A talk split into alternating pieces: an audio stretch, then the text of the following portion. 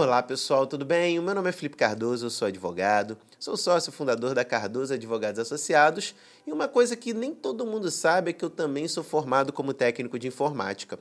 Embora eu hoje não exerça mais a profissão, a verdade é que eu utilizo grande parte do conhecimento que eu adquiri lá atrás na prática, no dia a dia da minha advocacia, seja na gestão ou até mesmo para implementar alguma tecnologia que pode ajudar o meu cliente em alguma área da vida dele. Sem contar os processos que eu acabo atuando para, para empresas que são da área de tecnologia. E aí eu tenho um know-how muito grande para entender o que o cliente precisa.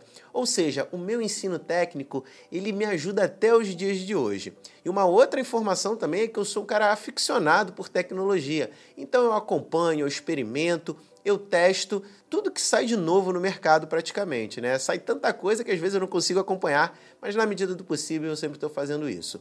E a última coisa aí que está dando o que falar né, em todo o mercado é uma inteligência artificial que muita gente tem se perguntado se pode substituir um advogado e até outras carreiras eu já vi gente preocupada, né? principalmente pessoal da área de programação. Será que essa tecnologia tem capacidade para substituir o ser humano? É isso que eu quero conversar com vocês nesse nosso vídeo de hoje. Então não sai, pega a pipoca e vamos nessa.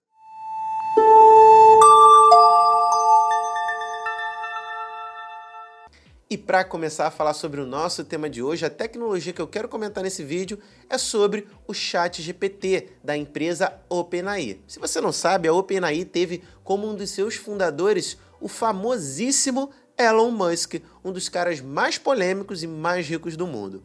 E aí muita gente, pessoal, tem se perguntado, muita gente tem até temido a atuação do Chat GPT, que é uma inteligência artificial que te responde com características muito humanas. É como se você realmente tivesse sentado na frente ali de uma pessoa e batendo papo com ela, né, sobre qualquer assunto. Então, se você puxar assunto sobre é, astrologia, sobre direito, sobre economia, ele vai conversar com você.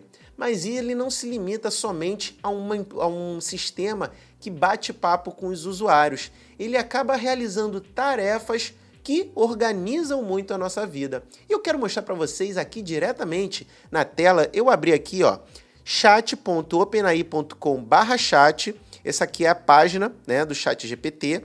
E a primeira coisa que eu quero colocar aqui como um disclaimer, né, um aviso legal, é que a própria plataforma avisa que ela pode ocasionalmente gerar uma informação incorreta.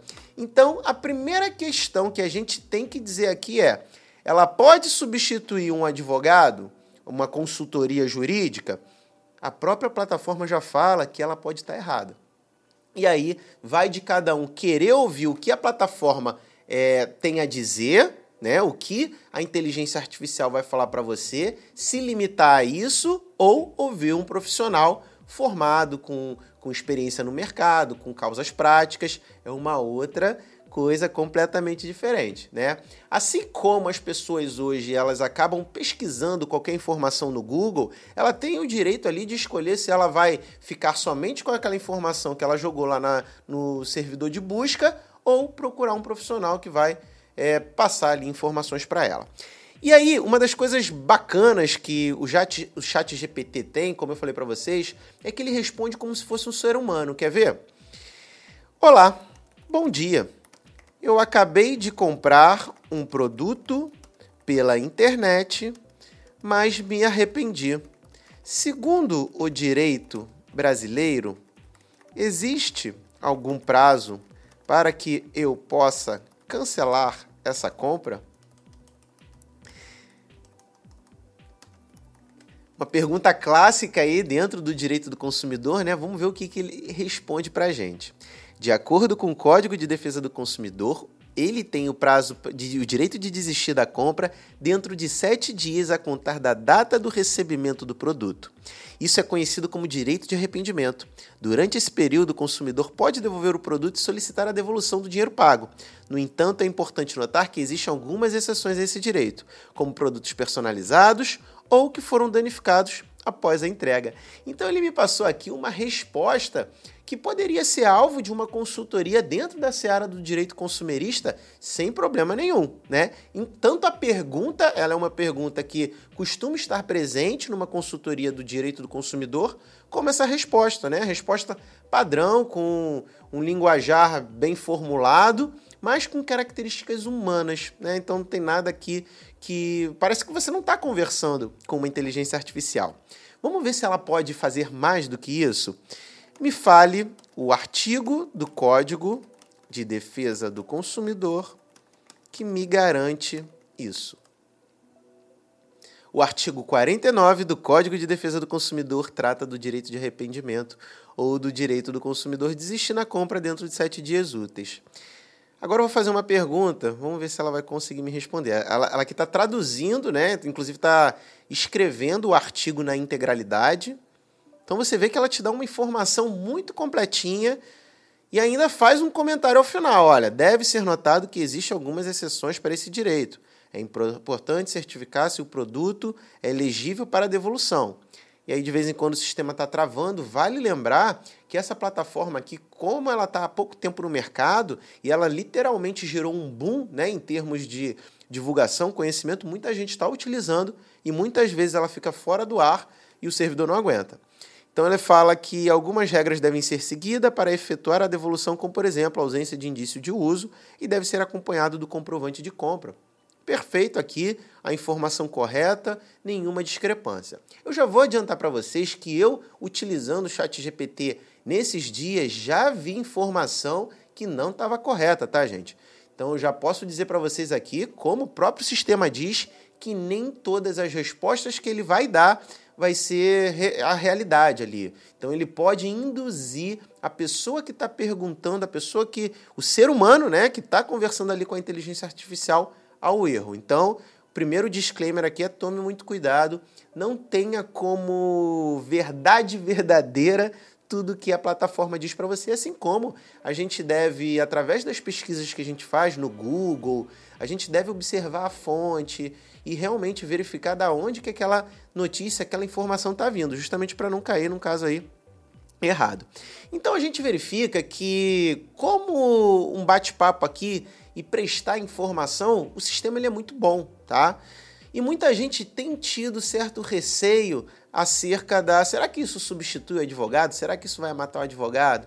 Gente, já vou deixar aqui minha opinião que não. O advogado é essencial à justiça.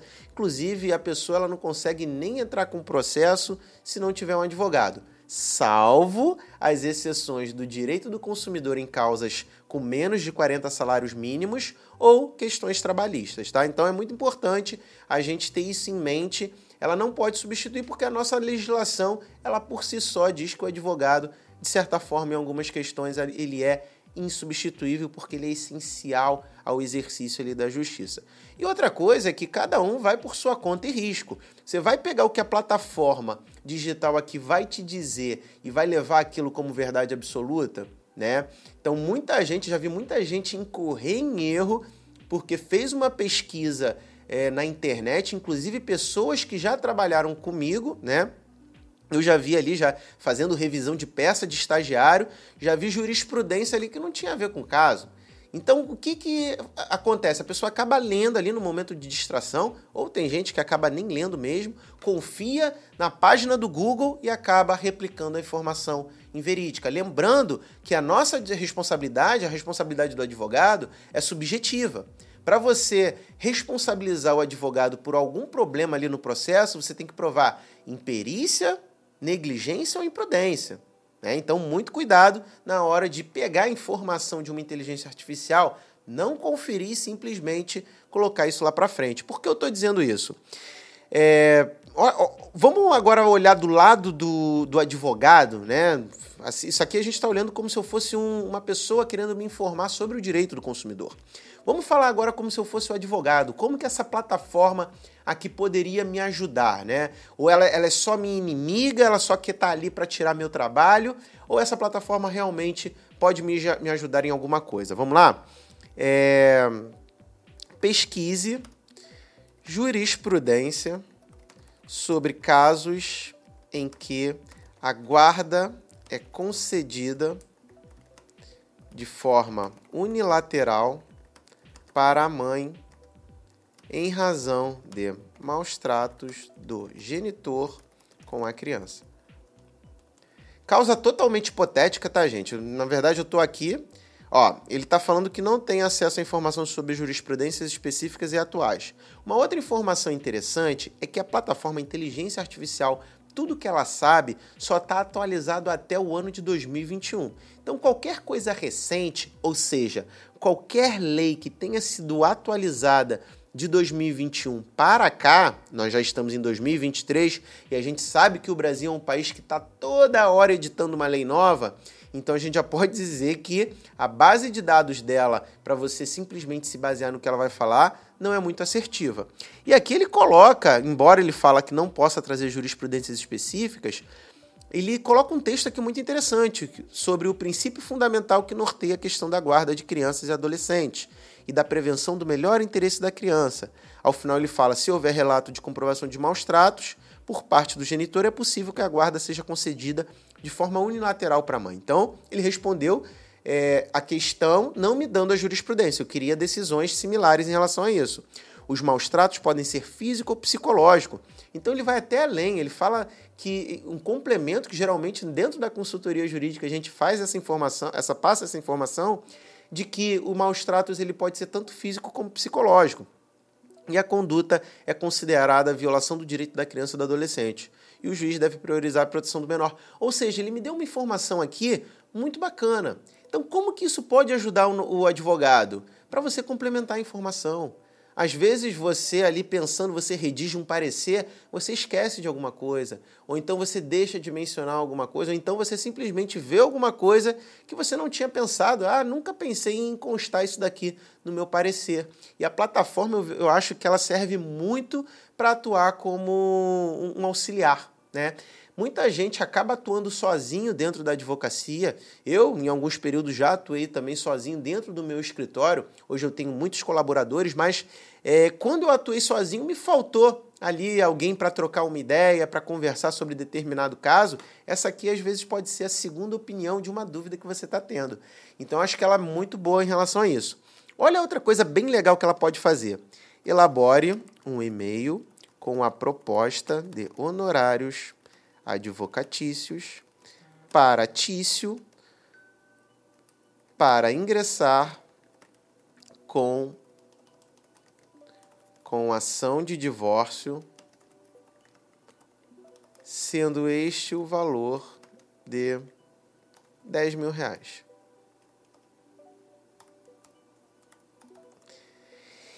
Então, eu estou pedindo para ele criar um e-mail, ou seja, ele vai me dar toda a informação numa estrutura de e-mail. Olha, prezado Tício, espero que esteja tudo bem. Meu nome é tal, eu não informei para ele o meu nome, então ele deixou em branco. Eu sou advogado especializado em direito de família.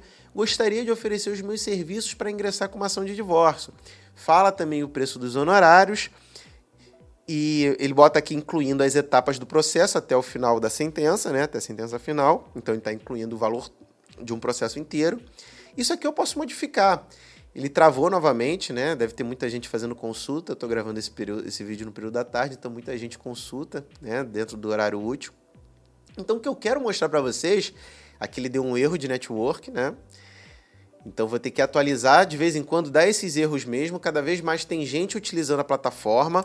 Mas o que eu quero mostrar para vocês é que ele estruturou, eu com duas linhas de informação, ele estruturou um e-mail completo, bem redigido, com o português correto. Inclusive ele pode fazer correção ortográfica.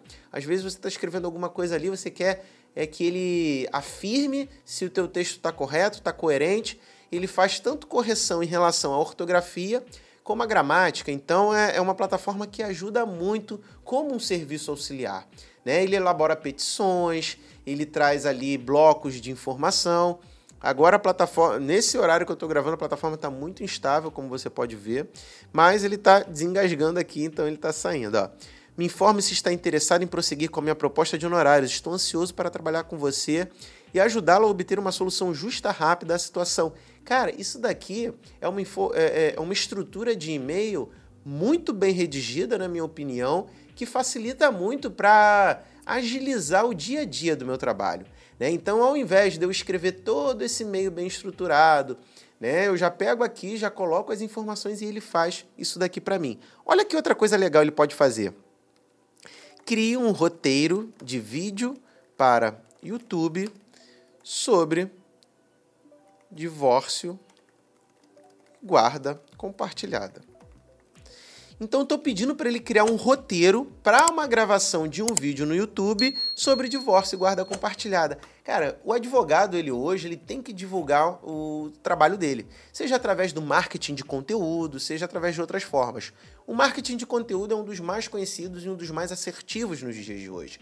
Então, olha isso aqui, para quem cria conteúdo, para quem faz vídeo no YouTube, ele já cria toda a estrutura, um roteiro de um vídeo. Então ele fala: introdução, apresente o tema, dê uma explicação sobre o que é o divórcio, dê a definição do que é o divórcio, explique detalhadamente o que é, o que ele é, explique o que é a guarda compartilhada, mostre passo a passo como funciona o processo de divórcio, fale da importância da negociação e de acordos, fale do direito dos filhos e dos recursos e ferramentas. Apresente o que está disponível para ajudar as pessoas que estão passando por um divórcio Conclusão, resumir as principais informações do vídeo. Então ele já me dá um roteiro muito bem estruturado, que isso, sinceramente, seria feito dentro desse padrão de qualidade por um profissional muito bom na área de copy, na área de marketing. Então isso daqui já é, de certa forma, um funcionário. Como eu estou dizendo para vocês, eu não acredito que isso substitua integralmente uma pessoa que estudou, que se dedicou àquilo um profissional de marketing. Não estou dizendo que vai substituir, não estou dizendo que isso aqui vai substituir um programador, até mesmo porque a inteligência ela acaba sendo limitada, ela nunca vai ter de fato ali o fator humano, que é extremamente importante. Então, é, é um facilitador muito grande. Eu posso, inclusive, olha, crie um artigo sobre guarda compartilhada.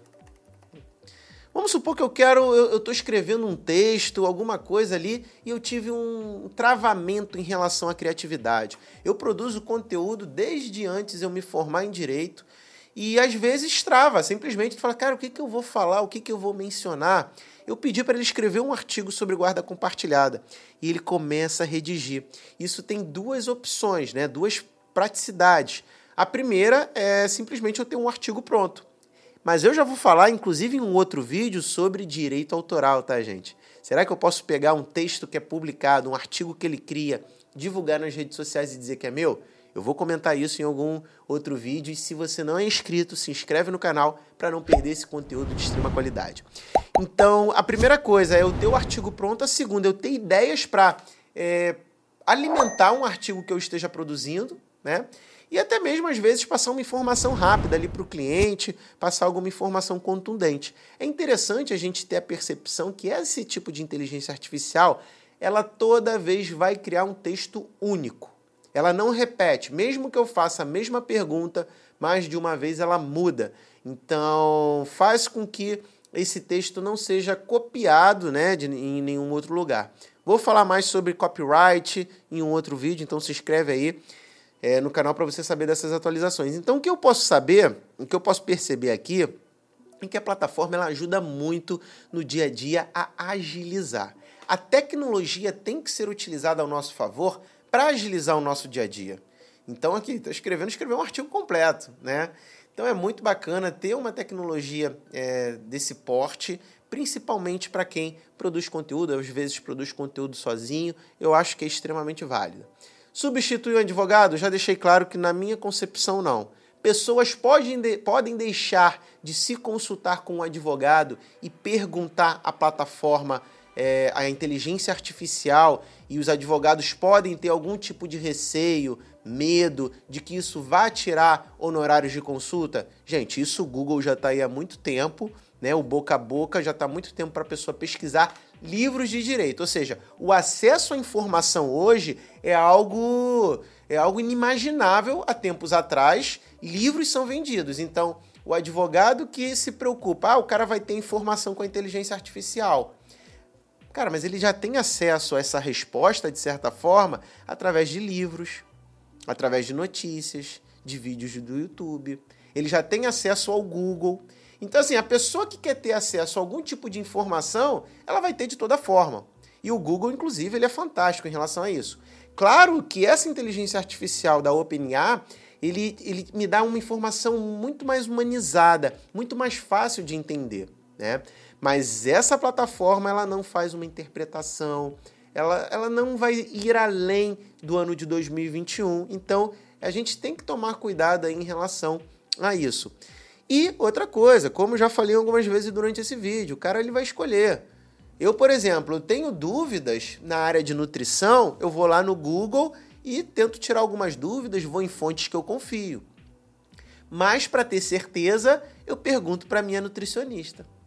Então, quem se consulta vai continuar se consultando. Isso, na verdade, eu acho que é um facilitador né, para nós advogados criar textos melhores, destravar criatividade. Então, as possibilidades que envolvem ainda essa tecnologia que está bem no início, né? Eu espero ver ainda ela muito é, desenvolvida né, no futuro. Estou muito animado, estou muito ansioso é, por onde isso aqui, para ver aonde isso aqui vai dar.